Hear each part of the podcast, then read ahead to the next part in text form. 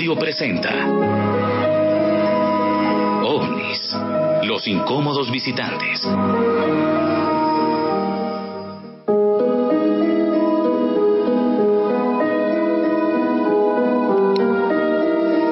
El cielo es algo que nunca deja de sorprendernos. Los textos muy antiguos del cristianismo nos comentan cómo desde el cielo bajaron ángeles. Incluso en ese cielo había batallas entre los ángeles buenos y los ángeles malos, que acabaron siendo los demonios o ángeles caídos. Las antiguas crónicas hindúes y textos sagrados como el Bhagavad Gita, por ejemplo, o el Mahabharata, nos hablan de que por el cielo iban los carros de los dioses, las vimanas. Si nos vamos al país del Nilo, el lugar donde vivían los faraones a Egipto, los textos antiguos también nos hablan de ese mágico cielo por el que surcaban los hijos de Horus, los hijos del dios halcón, y no solamente iban por el cielo, sino que además gobernaron Egipto durante miles de años. Si seguimos ahí en el Mediterráneo y nos vamos hasta la antigua Grecia, igual textos antiguos nos hablan de carros de fuego, de carros de los dioses. Por cierto, unos dioses muy caprichosos porque podían secuestrarnos y llevarnos en esos carros de fuego hasta otro mundo, un mundo que se conoció por el nombre de Magonia, el país de los magos, un mundo a caballo entre lo onírico y lo surreal que para los antiguos griegos era algo totalmente cierto. Para muchos el cielo no tiene tanta magia, es algo más sencillo. Durante el día podemos ver el sol, contemplar las nubes y por la noche unas mágicas estrellas que nos dibujan un maravilloso y enigmático firmamento. Para mí sí, no sé para ustedes, el cielo está lleno, repleto de misterio. Y en él tenemos mil enigmas. Estos días atrás, por ejemplo, en diferentes lugares del eje cafetero, muchas personas han grabado eh, vídeos donde se escucha un extraño sonido. Luego más tarde en el programa se lo voy a poner este sonido para que también lo oigan ustedes.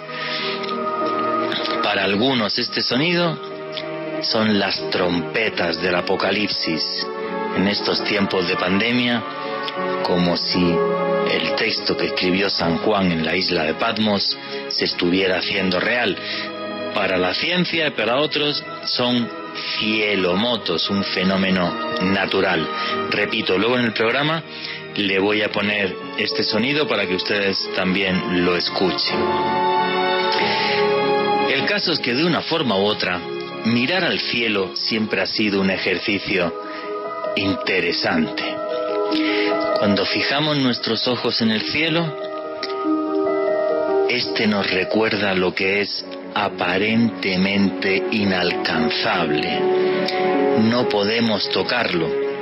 El hombre durante miles de años soñó con volar, pero lo cierto es que con inteligencia, tesón y trabajo conseguimos no solamente surcar el cielo, sino salir más allá y poner rumbo a las estrellas.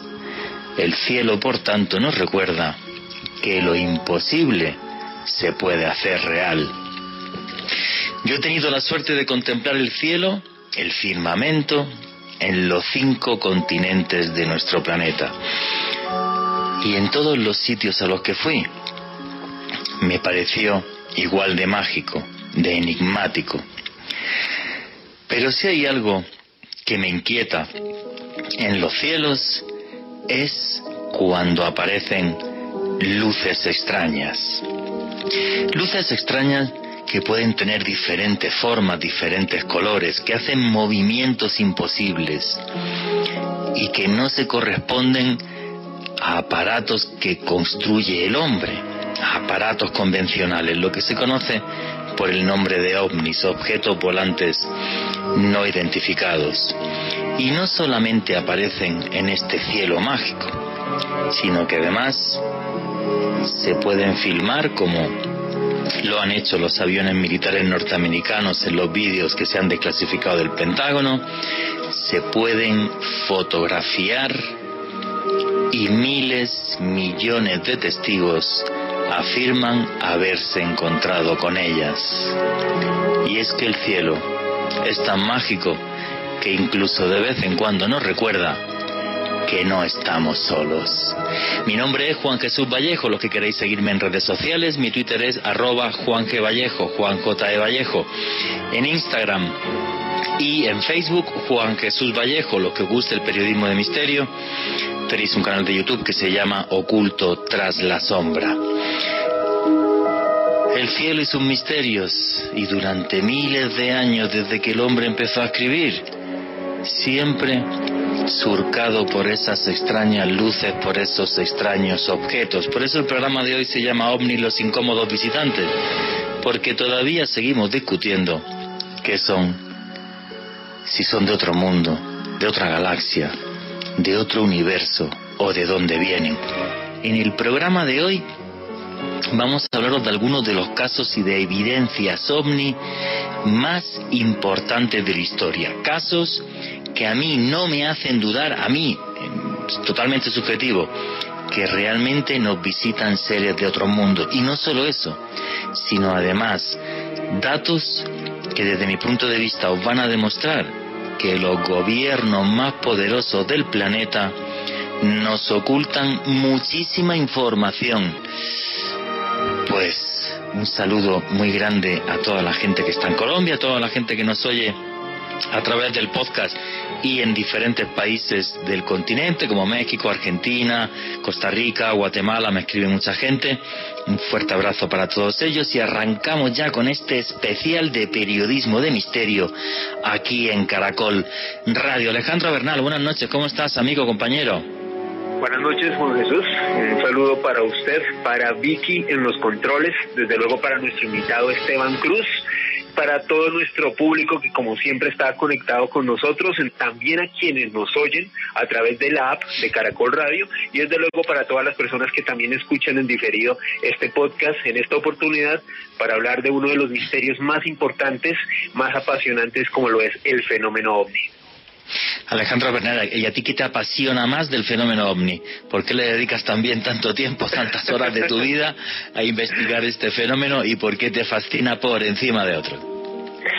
Pues Juan Jesús, yo creo que el fenómeno ovni en el fondo nos hace tambalear todo nuestro sistema de creencias, todo lo que podemos pensar sobre nuestro origen como especie, sobre lo que pensamos del mundo y sobre todo, y ya esto lo digo muy a modo personal, nos hace pensar que quizás haya otro tipo de, de, existencias, otro tipo de inteligencias en el universo que quizás de alguna u otra manera nos observan desde la distancia. A mí me fascina porque realmente cuanto más investigo, más loco me vuelvo, siempre digo esto, o sea, porque sí, yo pienso que nos empecinamos en, en, en, investigar el fenómeno ovni con nuestra lógica, cuando creo que detrás de ese fenómeno hay una lógica que no es de este mundo. Y eso es lo que hace que sea tan tremendamente complejo investigar el fenómeno ovni. Pero para mí es totalmente real. Bueno, no hay nadie que niegue a día de hoy, ni los científicos, que el fenómeno es real. Cosa distinta es que los escépticos dentro de la ciencia eh, pues jamás vayan a hablar de, de, de un origen, de que esto sea de otro mundo pero el fenómeno es total y absolutamente innegable porque ahí están miles de evidencias y no miles, sino millones incluso de testimonios en el mundo. Esteban Cruz, amigo, buenas noches, ¿cómo estás? Aquí periodista, antropólogo, historiador y director del programa Más Allá en Red Más. Buenas noches, ¿cómo estás? Muy buenas noches, Juan Jesús, y a todos los que nos escuchan. Estaba atento eh, escuchando la introducción Y, lo que usted dice es verdad. Desde hace milenios, desde que la humanidad ha creado esa memoria que se llama la historia, y la historia comienza con la escritura, siempre hay historias, narraciones, anomalías en el cielo, en el firmamento, tanto en la noche como en el día. Y yo creo que todos los que nos están escuchando, usted que nos está escuchando, eh, seguramente ya ha visto algo, algo extraño que no se puede explicar. Eso es yo creo que lo que nos fascina del fenómeno ovni. Sí, entre el 5 y el 10% de la población mundial afirma alguna vez en su vida haber visto objetos volantes no identificados. Y además es un tema que se está poniendo súper de moda por las famosas filtraciones del Pentágono. Pero antes de meternos en materia, como la noticia es lo que manda, los últimos días, esta semana, ha aparecido en un montón de medios de comunicación en Colombia vídeos con un audio extraño en los cielos de eh, todo lo que es el eje cafetero. Yo no sé cuántos he visto en Twitter, cuánta gente me ha escrito y quería que la audiencia de Caracol Radio escuchara el mismo sonido que se ha escuchado estos días, diferentes días, en el eje cafetero. El audio que vais a escuchar ahora mismo, por favor Vicky, ¿me puedes poner el audio del Cielomoto? Supuestamente es un Cielomoto de Manizales, por favor.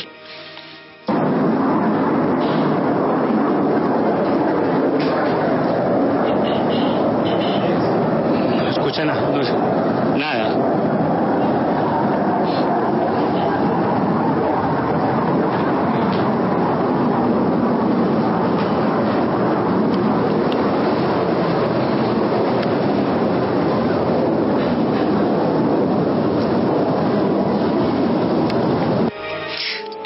Esto es lo que está escuchando la gente en el eje cafetero que aparentemente, y uno lo oye así, y, si no ves los vídeos, pues te puede parecer un avión, pero no había ningún avión en el cielo. Y lo han escuchado, pero miles de personas, lo han grabado miles de personas, y lo que nos dice la ciencia es que es un fenómeno atmosférico que es un cielomoto, que se da por que se dan diferentes circunstancias, por ejemplo, eh, grandes cambios de temperatura en las capas más altas de la atmósfera. Alejandro Bernal y Esteban Cruz, ¿qué opináis de este fenómeno que, que lleva revolucionando las redes en los últimos días? Pues Juan Jesús particularmente nunca había escuchado un cielomoto sin haber visto videos aún. Yo de hecho pensaba que se trataba de la grabación de una persona dentro de un avión, quizás como la turbina del mismo, pero pues ya con la aclaración que usted nos hizo, sinceramente me parece único. De, hecho, ni siquiera lo podría comparar al, sonido de The Um, que es otro sonido, misterioso, es bastante diferente. Este es algo realmente que, al menos para mí, algo que yo nunca había escuchado, sinceramente. Bueno, yo esta mañana estuve comparando diferentes audios de cielomotos en, en otros lugares del mundo yo la verdad que de esto nunca había escuchado hablar hasta hace como unos tres meses, que hubo un par de casos en, en, España, pero sí es cierto que los que yo escuché eh, de España eran, eran diferentes. En España hay uno que son como unos silbidos que se graban en Alicante, eh, otro también, no me acuerdo en qué ciudad española ahora, que se parece más a este, pero sí realmente es inquietante. Parece que tiene una respuesta validada por la ciencia que es pues eso pues que es un cielo moto lo que pasa que claro justo en el momento de la pandemia pues la gente cualquier cosa pues hace que, que los nervios estén a flor de piel y enseguida pues pues se habla de trompetas del apocalipsis y de otro tipo eh, de cosas Esteban Cruz ¿qué opinas de estos sonidos que se han grabado en el eje cafetero estos últimos días? Sí, es un fenómeno interesante. Digamos que a través de la historia siempre, siempre se ha hablado de ruidos eh, terribles, incluso unos más largos, otros más cortos. En Bogotá tuvimos una época que se llamaba en la colonia, o le llaman todavía los tiempos del ruido, porque hubo un ruido ensordecedor que nadie todavía ha podido explicar. Algunos dicen que fue un meteoro. Eh, la NASA, hace unos cinco años, eh, sacó un boletín de prensa en el que explicaba que era un cielomoto. Es más, la NASA es la que le dio el nombre de cielomoto porque en ese eh, comunicado le dijo Skyquake, pero realmente nosotros no teníamos ese término. Ese término llega hasta hace muy poco tiempo. Otra cosa muy interesante, es muy diferente lo que estamos hablando de los cielomotos a las trompetas del apocalipsis que serían de hum, que es otro tipo de sonido. Y hay una cosa eh, en este cielomoto que es particular, que se escucha en España hace unos dos meses, que el primero que empieza a escucharse y se vuelve eh, tendencia mundial es en Argentina. El primero que este año sonó y se volvió tendencia fue Argentina y grabado y hay muchos videos.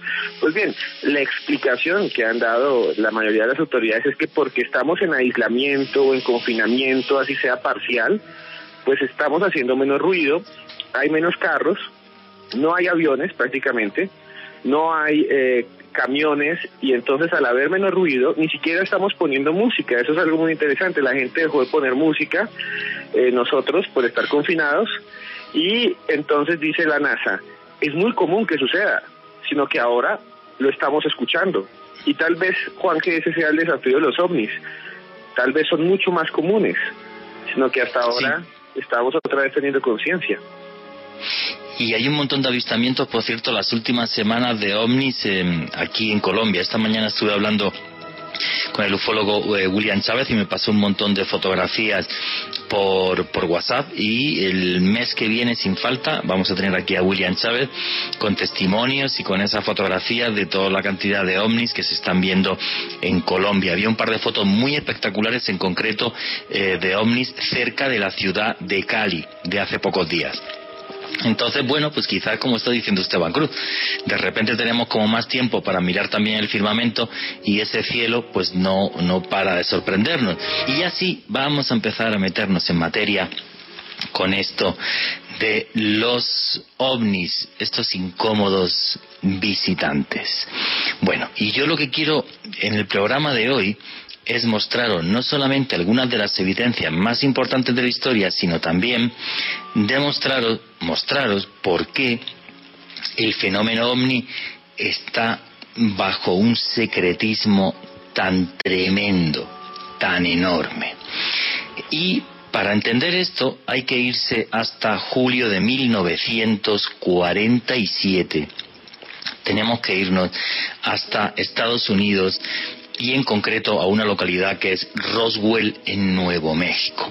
Voy a contaros esta historia, los que me lleváis escuchando años es posible que lo hayáis escuchado otra vez más, pero os voy a meter datos nuevos que, me han sorprendido estos días que tuve, tuve acceso a ellos. Bueno, básicamente en julio del año 1947 muy cerca de la base militar de White Sand, donde estaba el escuadrón de bombarderos nucleares número 509, y esto es muy importante porque era el único escuadrón de bombarderos nucleares del mundo. La bomba de Hiroshima y Nagasaki las tiran en 1945 y los norteamericanos en ese instante eran los únicos del mundo que tenían esa tecnología.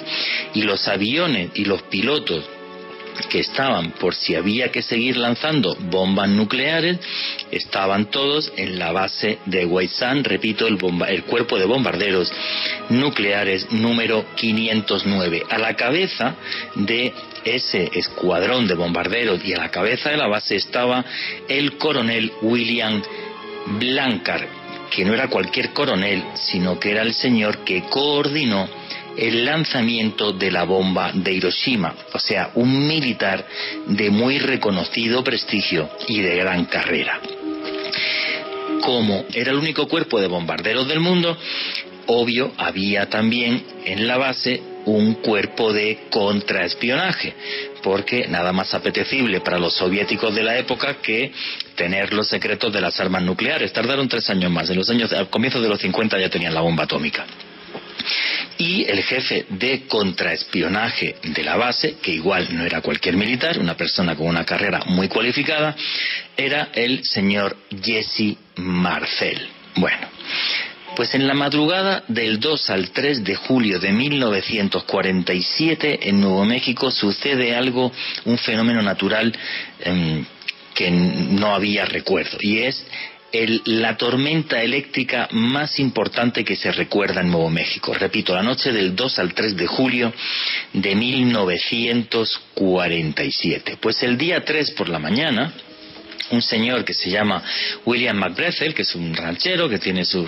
rancho ahí en una vereda, pues este señor se levanta y ve un montón de planchas metálicas esparcidas por su finca.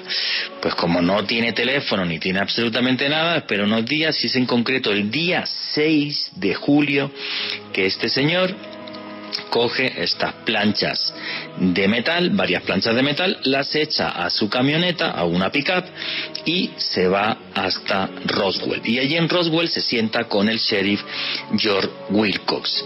George Wilcox, conforme le entregan las planchas de metal, dice, a ver, cuidadito, hermano, que aquí tenemos una base de bombarderos atómicos y esto va a ser algo de los rusos, o vete a saber, y coge enseguida y llama por teléfono a la base militar. Desde la base militar automáticamente mandan al jefe de contraespionaje a Jesse Marcel. Eso es el día, el, el, día 6, repito.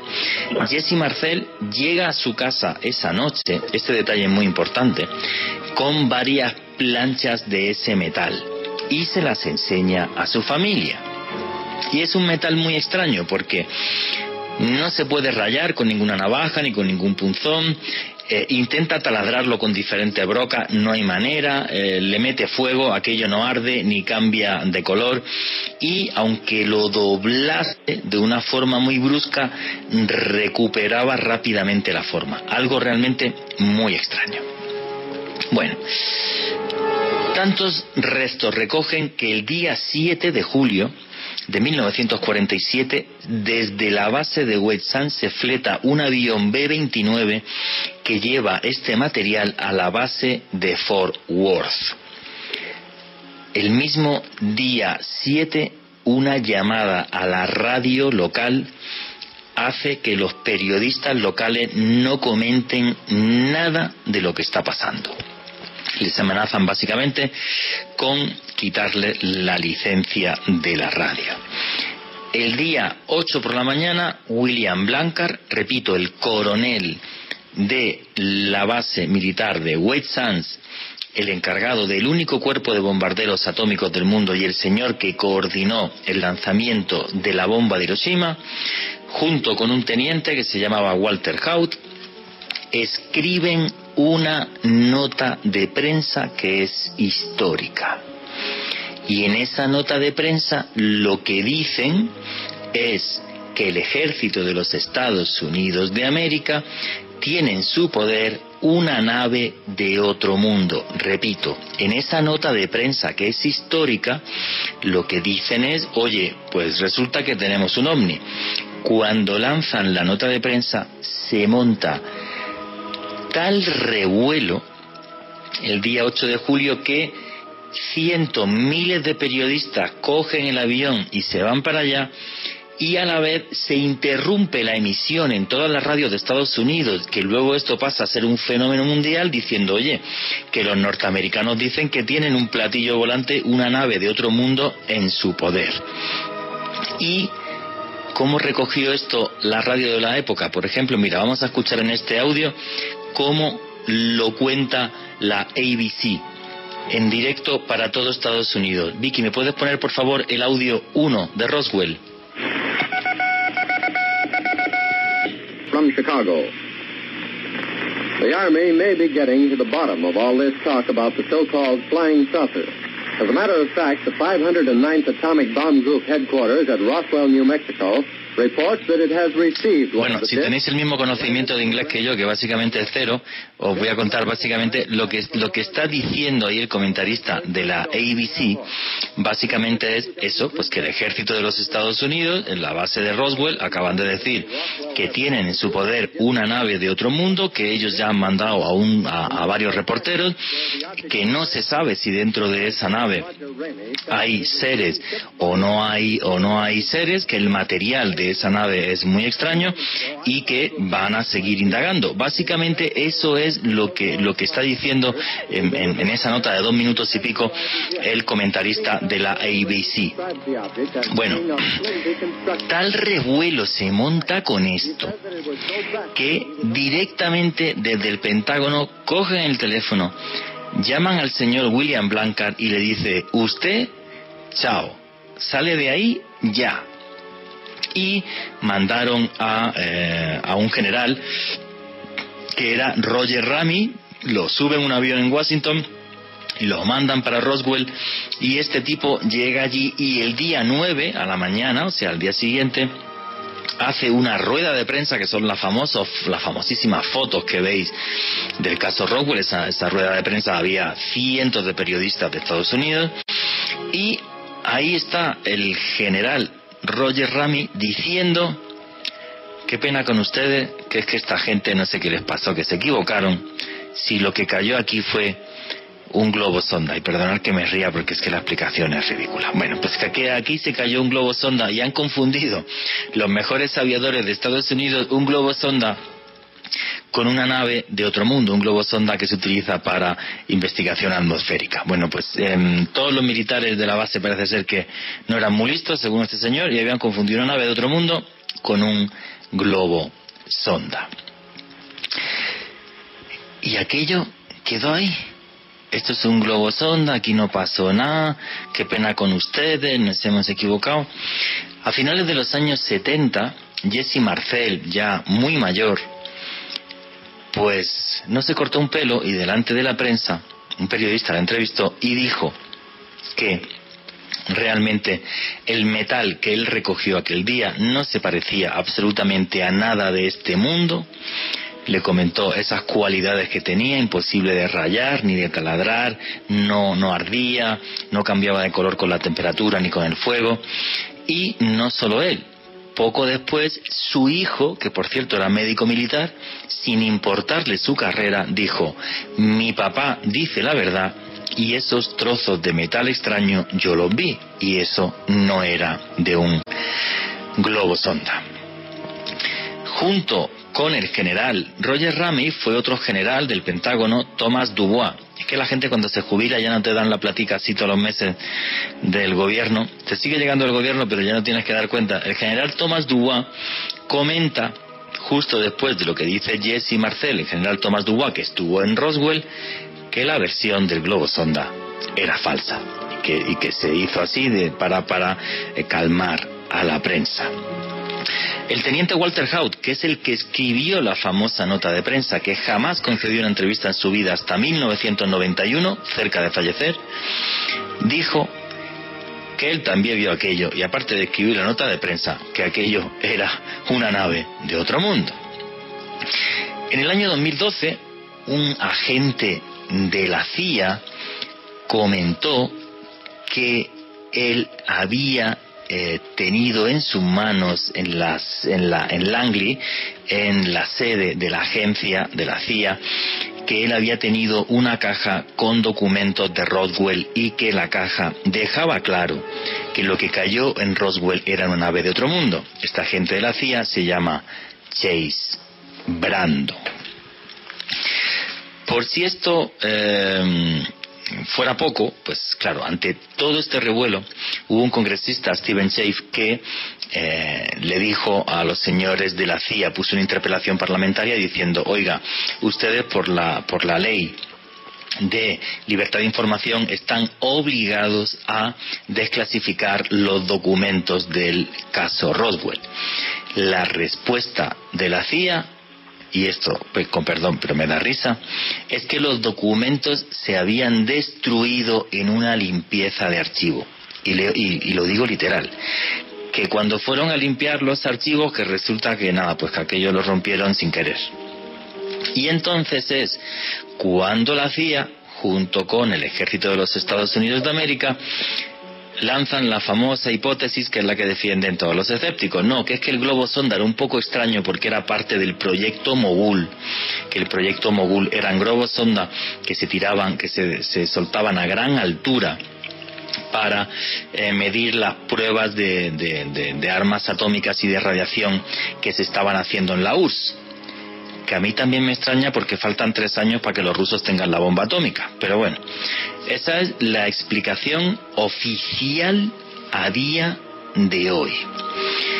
Pues por esta ley de los años 70 de libertad de información, mira por dónde resulta que hay un memorando de la CIA, porque no hay documentos de Roswell, ¿vale? Solamente hay eh, un cable eh, del FBI donde un señor desde Dallas escribe a, Edgar Hoover, al creador del FBI, y le dice, oiga, lo que está pasando en Roswell, censura total, es el único documento que hay, pero es curioso porque hay un memorando de, de, la CIA, del primer director de la CIA, porque la CIA se crea en septiembre de 1947, que ese memorando está firmado por Roscoe eh, Hillenkotter, que es el primer director de la CIA, Roscoe Hillenkotter.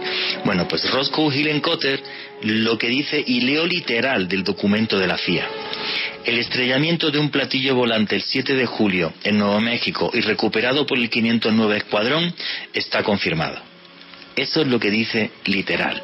Aún así, la postura oficial del Pentágono es que en Roswell lo que cayó fue un globo sonda del proyecto Mogul. Sus comentarios, por favor, a través del numeral Cielo Caracol, que me encantaría escucharlo. Yo después les voy a dar mi opinión sobre esto, porque esta historia es el comienzo de la era ovni, justo después de lo que le pasa a Kenneth Arnold, que ve unos platillos volantes, ahora comentaré también esto, es el comienzo de la era ovni y el comienzo de la era ovni es silenciando la información de lo que realmente está sucediendo. Y repito, en mi opinión.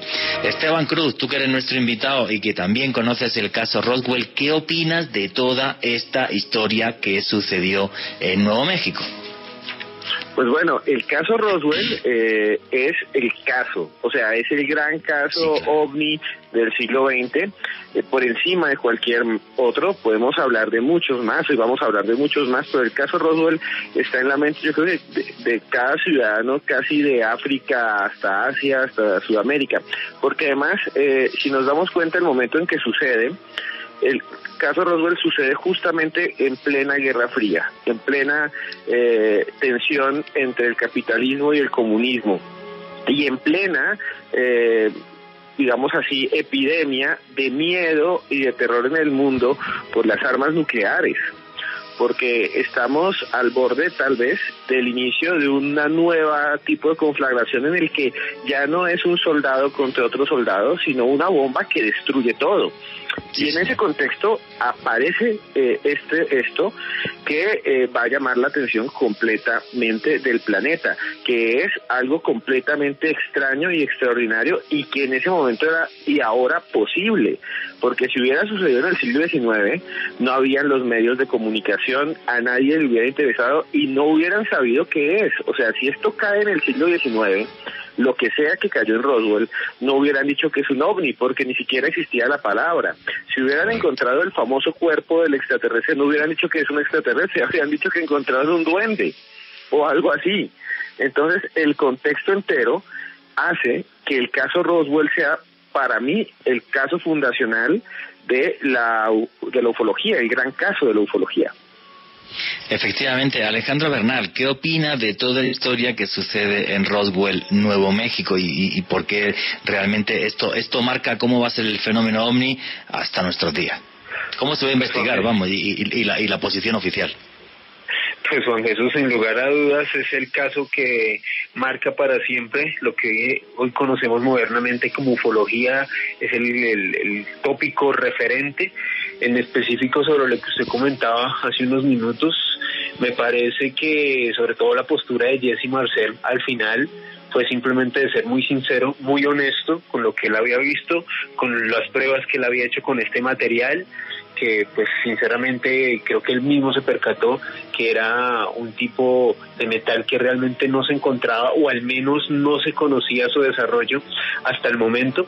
También es, es importante hacer como una, una, una salvedad histórica ahí, Juan Jesús, y es que prácticamente quien reavivó después de las declaraciones de Jesse Marcel a finales de los 70. Este caso fue el, ufólogo Stanton Friedman quien otra vez le dio como ese, ese revuelo, esa importancia y muchos medios de comunicación a finales de esa década le volvieron a poner los ojos encima y a darle la relevancia suficiente a lo que había sucedido en Roswell y desde entonces pues se tejen una gran serie de, de, teorías que desde luego nos demostrarían la conspiración del silencio que ha tenido el gobierno de los Estados Unidos a la hora de pues em, esconder información privilegiada respecto a este fenómeno.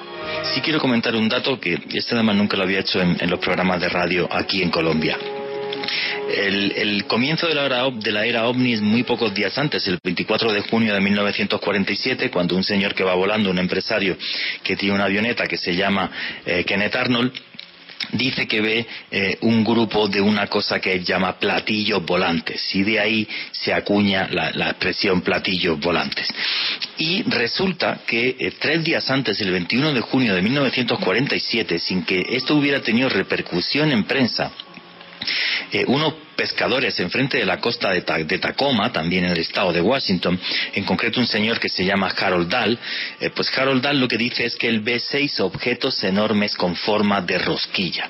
Que estos seis objetos eh, se acercan a su barco, él es un pescador, y que hay un momento en el que eh, estos objetos están prácticamente a unos 60 metros de él, luego empiezan a elevarse, de los, de los seis objetos hay como uno en el centro principal y cinco que lo están como escoltando, y al elevarse empiezan a caer como una especie de piezas, de paneles del cielo, que tenían aspecto metálico como si fuera una especie de vidrio volcánico, eh, a tal punto que uno de esas cosas que cae del cielo hiere a su hijo que está en el barco de pesca con él.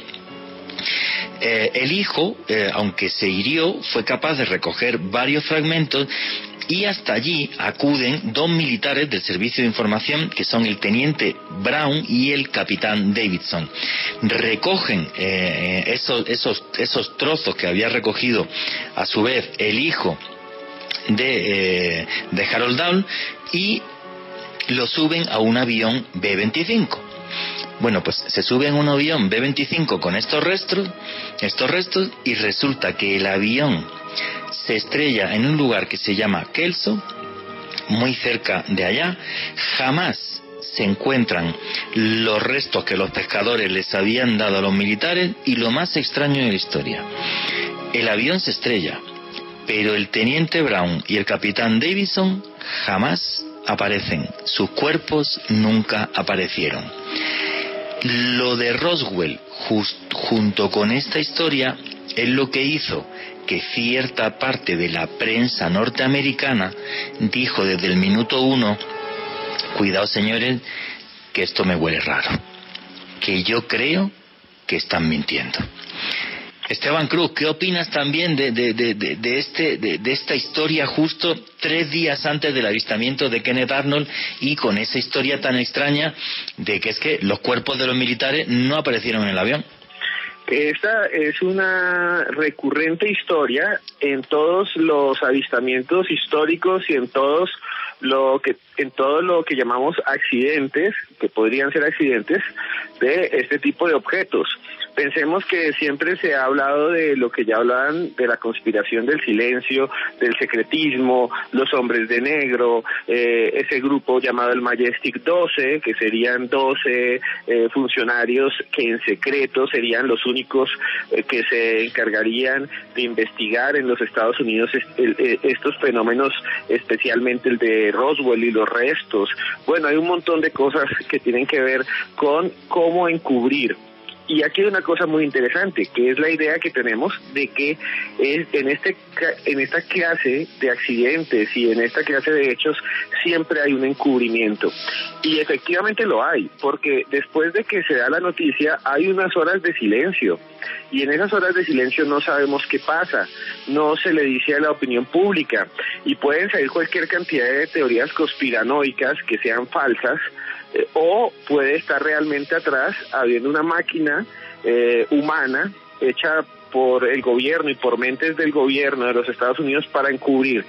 La pregunta sería, Juan Jesús, y la pregunta para todos los oyentes es si realmente se encubrieron cosas, si realmente lo que sucedió con estos cuerpos de esos militares fue una conspiración, ¿por qué?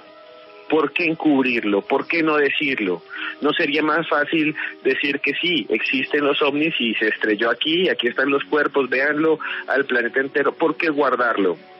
No sé qué respuesta dar sobre eso, porque hay muchas. Estamos en la Guerra Fría, tal vez estos, eh, esta, esta tecnología nos sirva, tal vez eh, destruiría eh, parte de la sociedad, de la organización social, saber que existen esta clase de criaturas visitándonos, porque en dónde quedaría la religión, si nos ponemos así histéricos con una pandemia, cómo sería eh, si nos dijeran eso y nos mostraran esos cuerpos, qué pensarían las sectas, bueno, y si vienen del futuro y arruinamos entonces todo el espacio-tiempo, como decía hace poco un profesor de antropología de la universidad, de, sí, lo dijo un profesor de antropología de la universidad de, no me acuerdo aquí en ese momento de cuál, pero lo dijo, y dijo, es que tal vez son seres que vienen del futuro y si los exponemos, pues destruimos toda la línea del espacio-tiempo de ellos.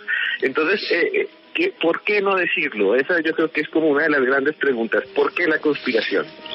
Bueno, un par de cosas. En los años 60 la NASA, cuando el proyecto Apolo encarga un famoso informe que fue el informe Brookings, el informe Brookings era un comité de, expertos, un equipo multidisciplinar, eh, sobre qué hacer si la NASA tenía información de eh, visitantes o naves de otros mundos o seres de otros mundos cuando salieran para la Luna. Y el informe Brookings lo que, lo que, lo que viene a decir es básicamente ni se les ocurra contarlo ni se les ocurra contarlo porque esto lo que haría es desestabilizar la sociedad, la religión, la economía, podría provocar histeria. Y yo lo que creo que los gobiernos, sobre todo porque eh, los gobiernos importantes que tienen mucho dinero, y que hay que decir así de, de memorieta que el presupuesto del Pentágono pues son 700 mil millones de dólares al año, casi un 30% del presupuesto militar anual de todo el mundo. Bueno, pues em, reconocer que sobre tu cielo, sobre tu espacio aéreo que tú tienes que proteger, pasan unas naves que no tienen ni idea de qué son ni a qué vienen, pues es un tema como un poquillo complicado para ellos. Esa es mi opinión, pero aquí cada uno que dé la suya. Continuamos con OVNIS, los incómodos visitantes.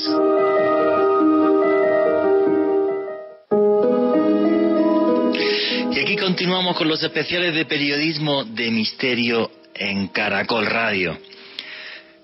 Me fascina toda la historia esta del caso Roswell porque nos pone encima de la mesa, desde mi punto de vista, el por qué esta ocultación por, parte de los gobiernos del fenómeno. Por cierto, los que queráis más información sobre el caso Roswell y todo este que se conoce como cover up, el por qué se oculta esta, esta información, os recomiendo mi último libro que se llama Conspiración, cómo nos manipulan las élites del mundo, repito, Conspiración, cómo nos manipulan las élites del mundo, que podéis conseguir en cualquier librería en Colombia o, por ejemplo, a través de página web como Busca Libre o la Librería Nacional y además lo mandan a cualquier parte del mundo y sobre todo aquí en América Latina los que viváis en otros países y estéis escuchando el programa o el podcast. Repito, este libro, Conspiración, cómo nos manipulan las élites del mundo, si os gusta el fenómeno ovni y el, el cómo nos lo ocultaron. Y bueno, yo creo que vamos a seguir con esto porque como siempre me he hecho el guion para el programa y como siempre un desastre y no va a dar tiempo ni a la mitad. He invitado a Esteban Cruz que, el pobre lleva ahí callado todo el rato y vamos a ver, vamos a ver si sigue avanzando y si no, el mes próximo hacemos otro programa como siempre y metemos, y metemos más información. Pero bueno, para que, para que entendáis Cómo, cómo, transcurre esta historia después del fenómeno Rockwell, del, del, caso Rockwell, qué es lo que sucede y por qué la ocultación de la información llega hasta nuestros días. Hay una historia que conoce muy bien tanto Alejandro eh, Bernal como Esteban Cruz, que la sacado en su programa de televisión, que es toda la historia que tiene que ver con el proyecto Libro Azul. Alejandro Bernal, ¿qué es el proyecto Libro Azul? ¿Por qué es tan importante para entender el fenómeno ovni el famosísimo proyecto Libro Azul? Pues esta fue una iniciativa, Juan Jesús, una serie de estudios sobre ovnis que fue llevada a cabo por la Fuerza Aérea de los Estados Unidos principalmente basada en la base de la de Roy Patterson en Ohio. En esta en este centro militar en específico se llevaron pruebas desde el año 1952 hasta 1969, es decir, 17 años en total el ejército de los Estados Unidos estuvo investigando ovnis de manera oficial, pero antes de hablar sobre el libro azul hay que tener en cuenta que el ejército de los Estados Unidos y, el gobierno de este país ya había eh, pues creado una serie de iniciativas como lo fue el proyecto Signo o el proyecto Sign en 1948 y también el proyecto Bruch en 1949. Lamentablemente estos eh, dos iniciativas no tuvieron pues un oriente, una, una finalidad muy clara y por eso en 1952 el ejército de los Estados Unidos crea el proyecto Libro Azul. Para la investigación que voy a desarrollarles en los próximos minutos me basé mucho en un libro que le recomiendo a todos los oyentes de Caracol Radio, se llama El Misterio OVNI, que fue escrito por el investigador español Bruno Cardeñosa, y pues él dentro de sus pesquisas establece que en realidad el proyecto Libro Azul, más allá de investigar el fenómeno de los objetos voladores no identificados, en realidad y hace eh, eco de unas declaraciones de Joseph Alan Hynek, el principal asesor científico de este proyecto, pues según él, el proyecto Libro Azul en realidad tenía la intención de detener la propagación y la inquietud pública sobre la cuestión de los ovnis, es decir, acallar las voces cada vez más crecientes y masivas sobre reportes de avistamientos y también tratar de aplacar un poco a los medios respecto a la información que se estaba difundiendo en aquel entonces. Antes, de que sigas, Alejandro, básicamente el proyecto Libro Azul lo que hace es que el gobierno de los Estados Unidos le dice a la prensa, oye, para que veáis que somos gente seria, vamos a hacer un proyecto de investigación de ovnis, a la cabeza un militar, el capitán Edward Rupert, y tenemos además un asesor científico que es un científico de reconocido prestigio mundial que era Joseph Allen Hynek. Ese digamos es el principio y dicen, bueno, pues para que sepáis que estamos investigando esto y que os calméis todos. Y a partir de ahí síguenos contando.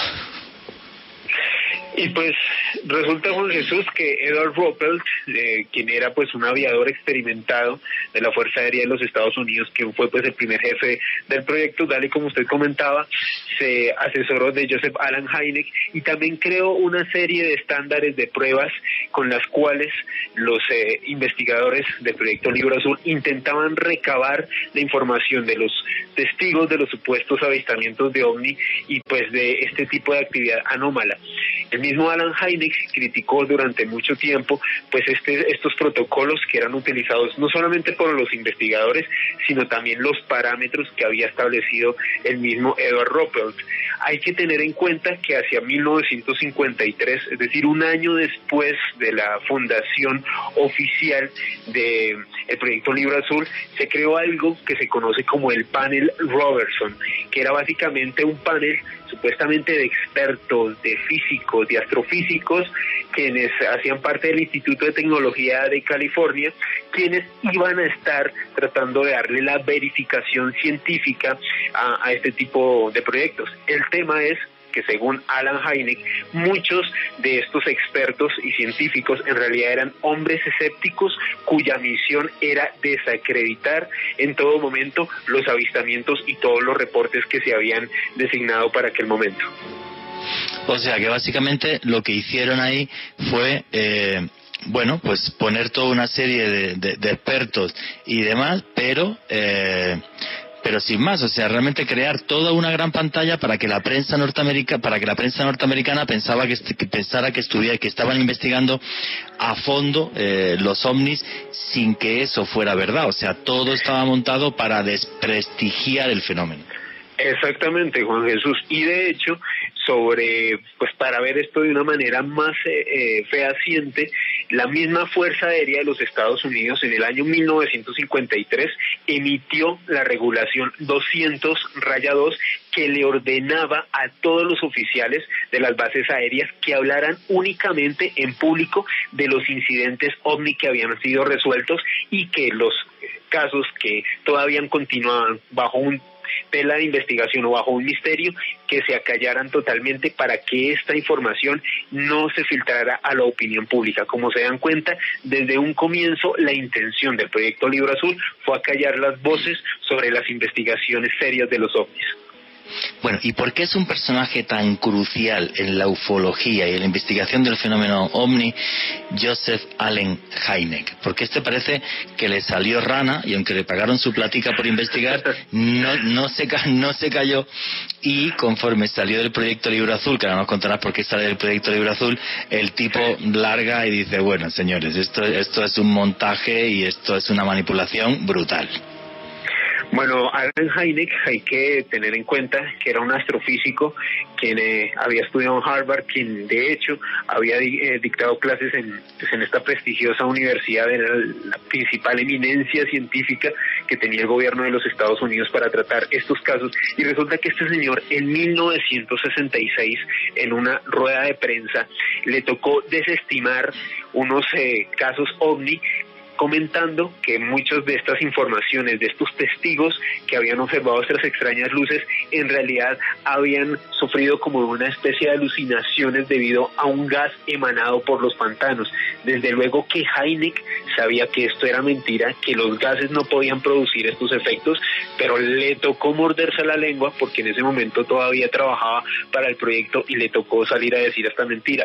La verdad es que el señor Heineck salió precisamente después de esta rueda de prensa, salió totalmente molesto con el manejo que le estaba dando el ejército de los Estados Unidos a esta investigación, le parecía poco seria, le parecía poco rigurosa. Y fue ahí cuando en reemplazo de Heineck aparece un personaje totalmente funesto dentro de la investigación de los ovnis como lo fue el señor Edward Condon, quien llegó como uno de los principales asesores científicos después de Heineck. Pues la consigna con la cual Condon llegó a manejar pues todas las investigaciones eh, a partir de la ciencia dentro del proyecto Libro Azul fue literalmente tratar de mentir respecto a la gran cantidad de casos sobre los fenómenos ovni. De hecho, el mismo Edward Condon comentaba en muchos altos eh, estamentos dentro del ejército de los Estados Unidos que era el hombre preciso para lograr esto, porque básicamente era un escéptico a ultranza, era un tipo que desechó una gran cantidad de casos y era un hombre que aparte de eso tenía un gran prestigio porque había sido uno de los científicos quien había sido padre de las bombas termonucleares que tenían los Estados Unidos, así que era un hombre que tenía una gran fama a su, a su cuesta y que sobre todo los medios le iban a dar mucha relevancia y prelación a lo que el hombre dijera sobre estas investigaciones. Pero, pero toda esta historia sí que es muy importante. O sea, en 1966 hay un caso de ovnis en Michigan, para ser exacto, y eh, Heineck tiene que dar una rueda de prensa y, y Heineck lo que dice, bueno, pues que la gente pues lo que ha tenido es alucinaciones porque hay gas metano de unos pantanos y él sabía que todo eso era falso. El gas metano sí puede producir alucinaciones, pero eh, eh, no a un montón de gente en diferentes puntos, lugares, tal, han visto las luces, o sea, era, era completamente absurdo. Y tanto se molesta que coge y se sale del proyecto Libro Azul. Y lo que hace el gobierno de los Estados Unidos es meter a Edward Condon, bueno, vamos a ver, este señor investigó, este señor no, mandaba científicos, además echó a la mitad del equipo, en cuanto alguno dudaba de cualquier caso, sí, y le pagaron 312 mil dólares de la época por investigar los 90 casos con su equipo. A mí, si en vez de 312 mil me dan cinco veces menos, os aseguro que no investigo 90 casos mucho más y lo, habría, lo habría hecho, lo habría hecho de una forma mucho más fidedigna. Y esto es curioso porque tanto los científicos súper escépticos como otra mucha gente lo toman como la prueba definitiva. O sea, un señor que fue comprado para manipular y para desmentir todos los casos y lo dan como el, informe definitivo porque era el, informe que presenta a la Fuerza eh, Aérea es un informe de 1.485 páginas, al final acaba diciendo, no señores, y ustedes jamás deben investigar esto porque esto es una cosa absurda. Em, lo, cual me parece gracioso, porque si realmente fuera una cosa absurda, ¿por qué no desclasifican los documentos? Esteban Cruz, ¿qué opinas de todo, de todo esto, del arranque del proyecto Libre Azul y del famoso señor Edward Condon, que a mí no me simpatiza nada, por cierto? yo, yo creo que antes de, de ver a Edward Condon en su magnitud o en su influencia, volvamos al personaje un momentico de Joseph Alan Hynek. Y es que yo quiero decirles a todos ustedes que esto es realmente sorprendente. Alan Hynek no era simplemente pongamos a este señor aquí a trabajar. No, Hynek era astrofísico, había sido profesor de varias universidades, tenía doctorado, eh, estudió nada más y nada menos que en la Universidad de Chicago, trabajó en eh, un observatorio muy famoso que era el Observatorio de Yerkes, eh, que era un observatorio en el cual tenían unos equipos en ese momento de última tecnología. Y justamente eh, para el proyecto Libro Azul el gobierno de los Estados Unidos lo escoge porque él ya tenía experiencia en otros proyectos anteriores, uno que se llamó por ejemplo el proyecto SIGN que fue de 1947 al 49 y otro proyecto que era el famosísimo Grush que se llamaba así del 49 al 52 y en esos eh, en esos proyectos que es el nombre que se les daba a equipos de investigación que tenían que analizar casos de ovni científicamente. Eh, a él le había ido muy bien porque era eh, de alguna manera el encargado de desmentir de decir esto no es un ovni, esto es un pato, esto no es un ovni, esto es eh, una bolsa de papel que le tomaron una foto, este señor es un farsante, este señor estaba drogado porque lamió un sapo y vio algo en el cielo. Sin embargo, cuando ya está en el proyecto Libro Azul, ya tiene más herramientas y a Heineck ya no le llegan poquitos casos porque los proyectos anteriores eran pequeños y limitados.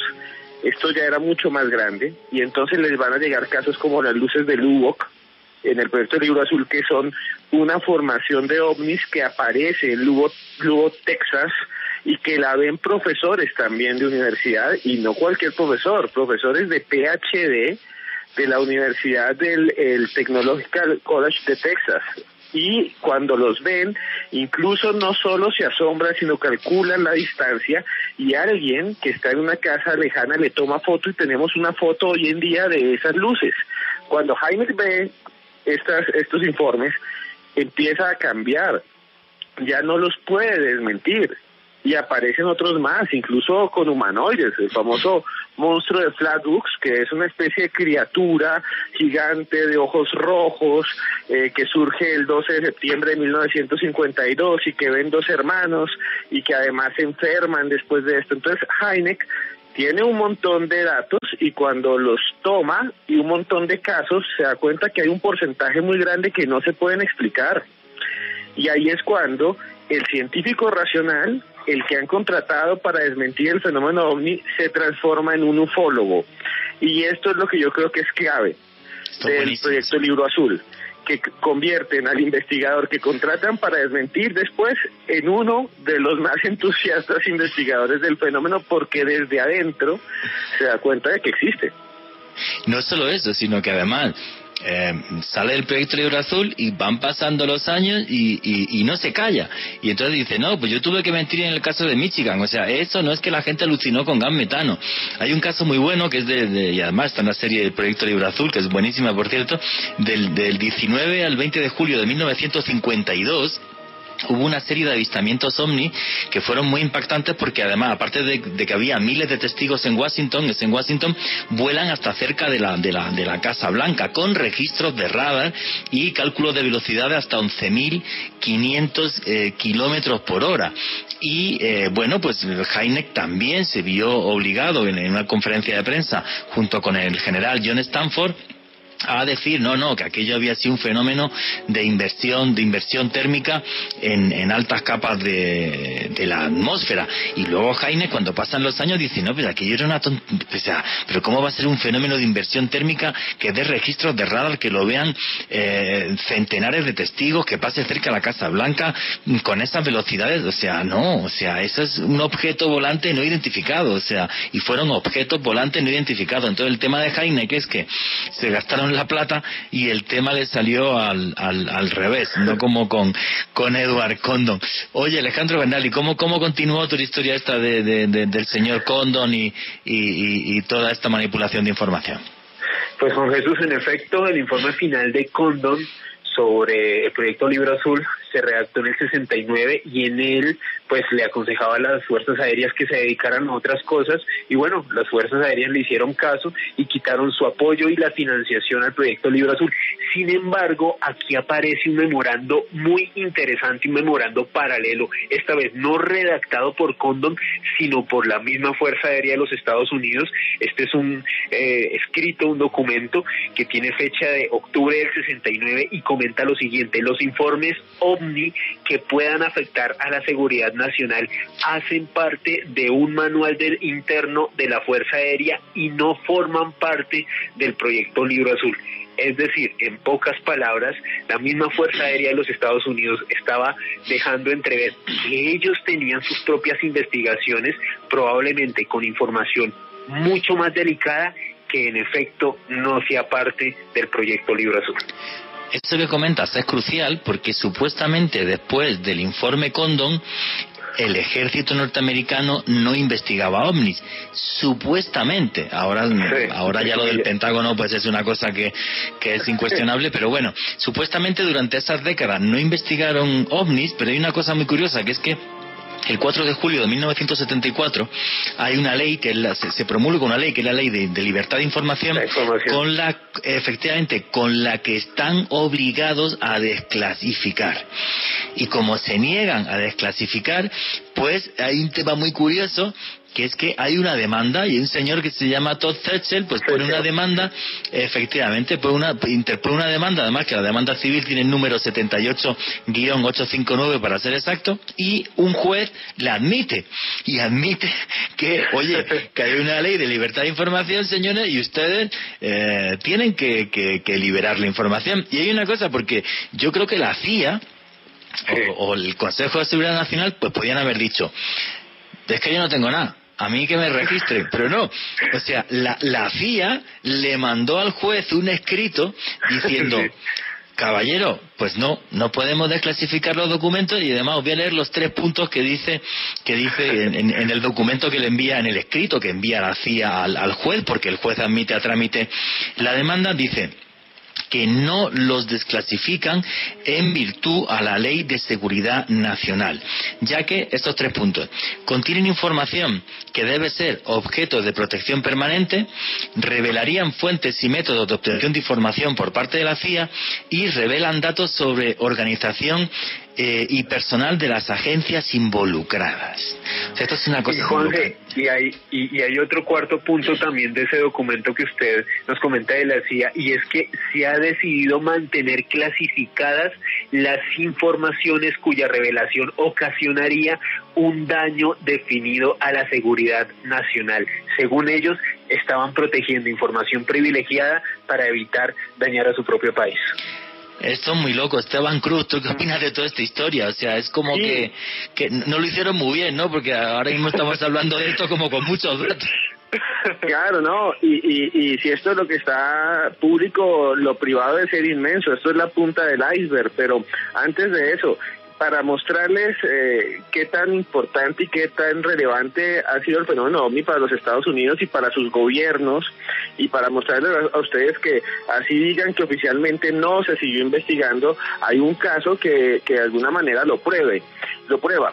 En una ciudad muy pequeña de Georgia que se llama Leary, en 1969, justo la época en que se corta supuestamente esta investigación, había un señor con un grupo de 12 personas que estaban en un club de leones, que es como una especie de descendiente de los masones, eh, que en Colombia también hay un club de leones, él estaba haciendo un discurso porque es un señor político, a las 7 y 15 minutos de la noche salió del lugar donde estaba, se fue a un restaurante y miró la puesta de sol. Y les voy a leer lo que este señor dijo para que vean cómo es de trascendental. Dice, estaba mirando al oeste y había una luz brillante en el cielo. Todos la vimos y entonces la luz se empezó a acercar a nosotros, a nosotros, mucho más, más cerca y luego se detuvo no sé qué tan lejos estábamos, pero se detuvo frente a unos pinos que estaban a dos, tres metros. De repente la luz cambió de azul y después rojo, después blanco y luego se disolvió. Después, cuando fui presidente de los Estados Unidos, di la orden de que investigaran estos eventos. Esto es narrado por el señor Jimmy Carter, presidente de los Estados Unidos entre 1977 y 1981.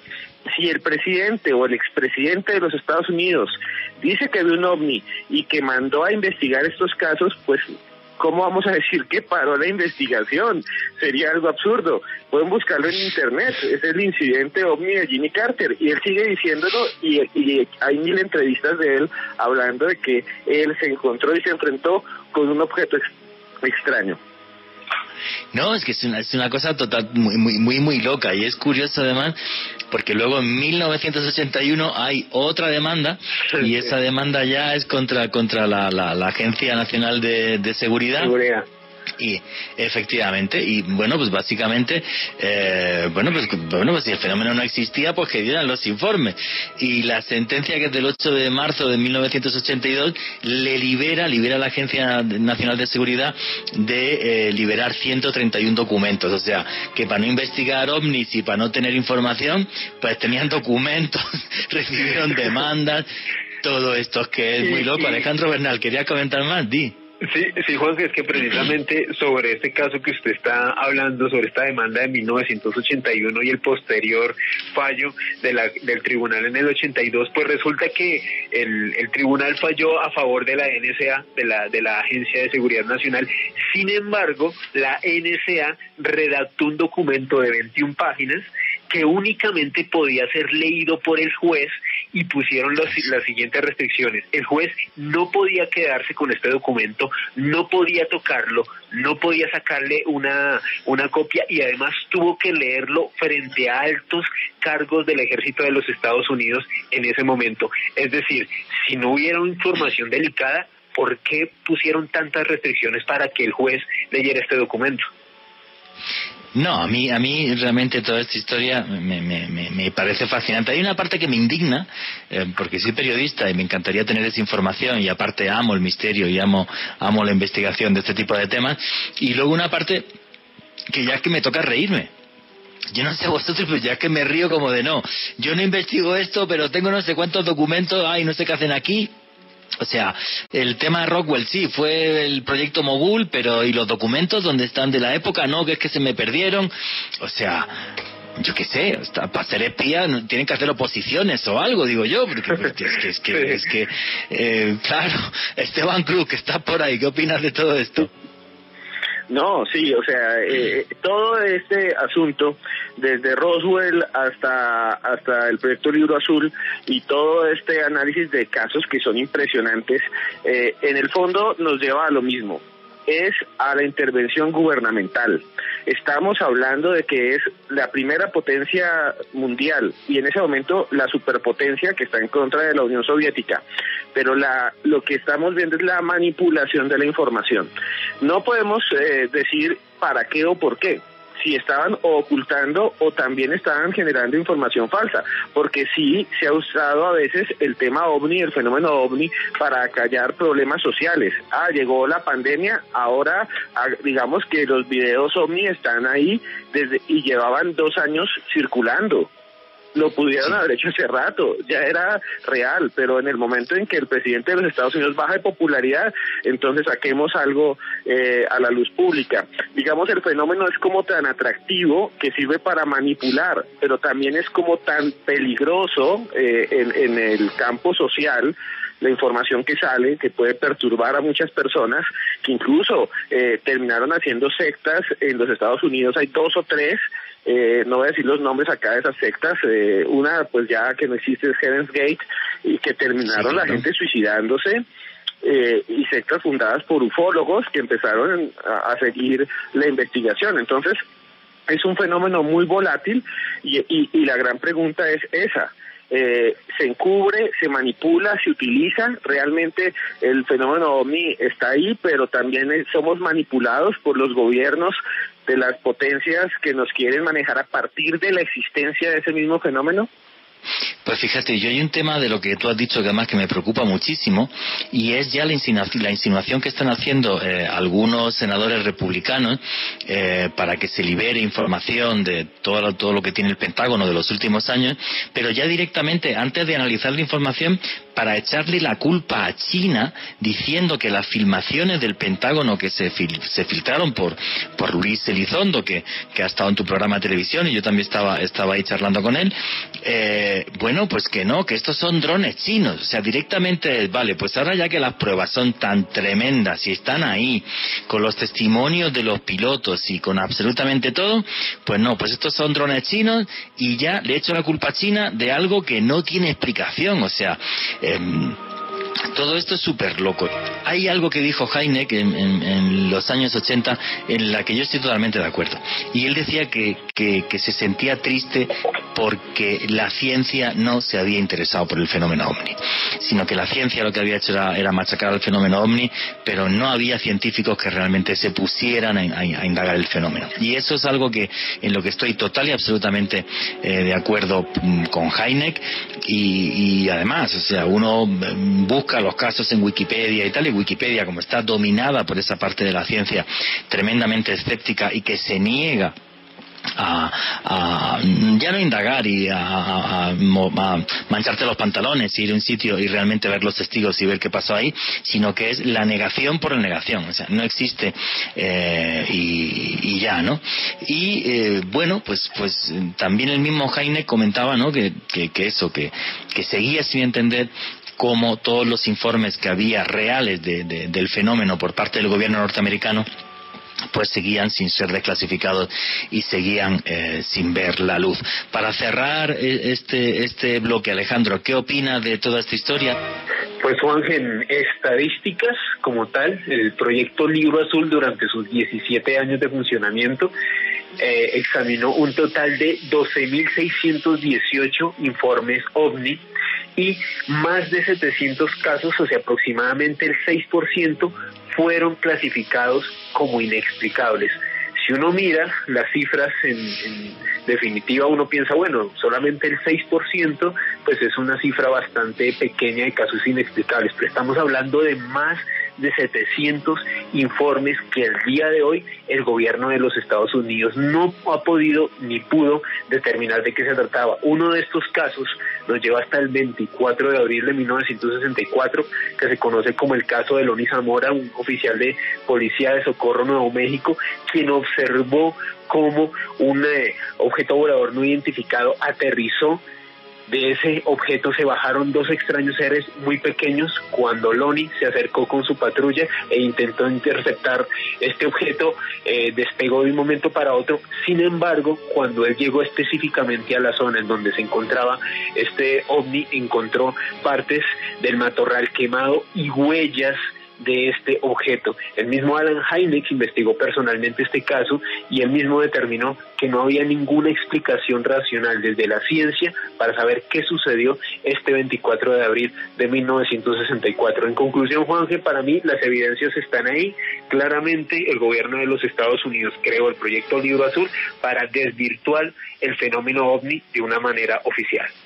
Y para cerrar eh, este bloque, eh, Esteban Cruz, ¿qué opinas de, de toda esta historia y de este fabuloso señor, yo lo adoro, que se llamaba Allen Hynek?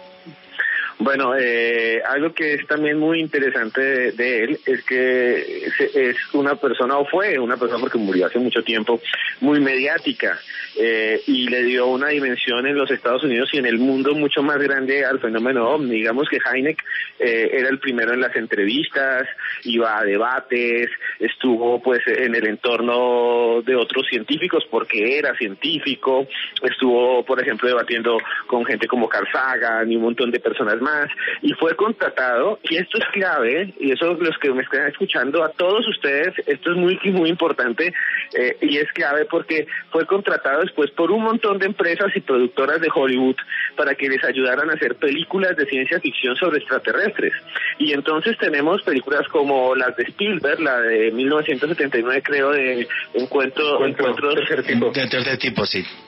Del tercer tipo y otras más. Es que fueron muchas, hasta Depredador, después con Schwarzenegger, bueno, en fin. Eh, y, y Heineck yo creo que también impactó la cultura popular, tanto que hoy es un personaje de una serie de televisión, pero impactó la cultura popular que la imagen que tenemos eh, hoy en día eh, de los alienígenas es gracias a él. Es gracias a él y, y, y eso me parece increíble del, del proyecto Libro Azul termina transformando la cultura popular del mundo y, y, gracias en parte a eso es que nosotros tenemos a estos cabezones triangulares, a los robots, a los Michelin, a todo este tipo de alienígenas, hasta los nórdicos. Hay una película que se llama La montaña encantada de Disney. En fin, gracias al señor muy mediático Alan Hynek. Sí, hay que decir una cosa. Eh, y un día podemos hacer un top de películas de ovnis o de misterio también. Vamos a ver, Steven Spielberg, que es un loco de los ovnis, por cierto, y que contrata a Alan Hynek para hacer la película Encuentro del tercer tipo, para mí esa es la mejor película del fenómeno ovni que hay en la historia, porque refleja todo lo absurdo y todo lo que no se puede entender del fenómeno ovni. Como por ejemplo, cuando yo he entrevistado a testigos que han estado muy, muy cerca del fenómeno, que han tenido avistamientos, eh, incluso que han visto seres que salen de estas naves, siempre fuera de cámaras, cuando era reportero trabajaba en televisión o cualquier cosa, siempre me decían, me vienen a la cabeza, me hablan, eh, no, te lo, no te lo puedo decir porque van a pensar que estoy loco, eh, me dicen que vaya a tal sitio y no paran de repetirme que vaya a un sitio, tal y como aparece en la película Encuentros del tercer tipo. Es una película que me fascina, que me parece buenísima y que yo creo que recoge el, el fenómeno ovni eh, como ninguna. Por cierto, directores de cine colombianos, aquí tienen a tres periodistas que pueden contratar cuando quieran para que les asesoremos en películas de ovnis, diversos misterios, fantasmas, enigmas de la historia. Aquí, aquí uh, le, damos a todo. A ver si, a ver si el cine colombiano toma ejemplo del de Hollywood y se gastan un poco de platica y, y les hacemos de asesores. Ojalá, ojalá sea así. Esteban Cruz pues despídete de la audiencia, tus conclusiones y tus redes sociales para que la gente te pueda seguir. Mi conclusión es que eh, el fenómeno OVNI es una realidad, pero es un enigma y tenemos que tomarlo como eso. No podemos decir que es, eh, son los hermanos del espacio, que vamos a sincronizarnos con un cuarzo. Eso me parece ya rayado y en el límite de la cordura eh, y que sirve para que mucho charlatán esté por ahí vendiendo productos eh, alienígenas. Pero el fenómeno es real, tan real que ya nadie nos puede discutir que no es cierto, porque ya hay videos de aviones de guerra. Y bueno, yo mismo también, Juan Jesús, eh, investigando en Colombia, encontré unos documentos sobre casos que estaban encubiertos de eh, encuentros con aliens, con aliens, no, perdón, disculpen, ahí me, ahí me enloquecí yo, encuentros con ovnis de, de eh, efectivos de la Armada Colombiana, por ejemplo, y escribí un libro que se llama Expedientes X Colombia. En ese libro ustedes pueden ver los expedientes X reales de nuestro país. En mi Twitter, que es arroba cruz escribiente, o me buscan como Esteban Cruz Niño, ahí está, hay un link de busca libre, lo pueden comprar y se lo llevan gratis a cualquier lugar del país. Y si me quieren seguir y ver, Estoy en Instagram también como Esteban Cruz Niño, arroba Cruz Escribiente. Muchas gracias por invitarme, Juan Jesús. Amigo, muchísimas gracias por ser parte de los especiales de misterio de Caracol Radio y es siempre un placer eh, tenerte acá con nosotros. Alejandro Bernal, tienes 30 segunditos para despedirte y tus redes sociales. Juan Jesús, me pueden seguir en Facebook, Twitter e Instagram en arroba alebernalpress con doble S y los invito a suscribirse al canal de YouTube Oculto Tras la Sombra, que es propiedad del maestro Juan Jesús Vallejo y de este servidor. Pues bueno, señores, faltan 40 segundos y solamente deciros que me fascina investigar el fenómeno ovni. No me frustra absolutamente nada no tener una certeza de qué hay detrás porque sé, repito, que el fenómeno es real, que son millones de testigos, gobiernos en todo el mundo. Y aunque nos lo quieran ocultar, la verdad es una cosa tan poderosa que no hay forma de taparla.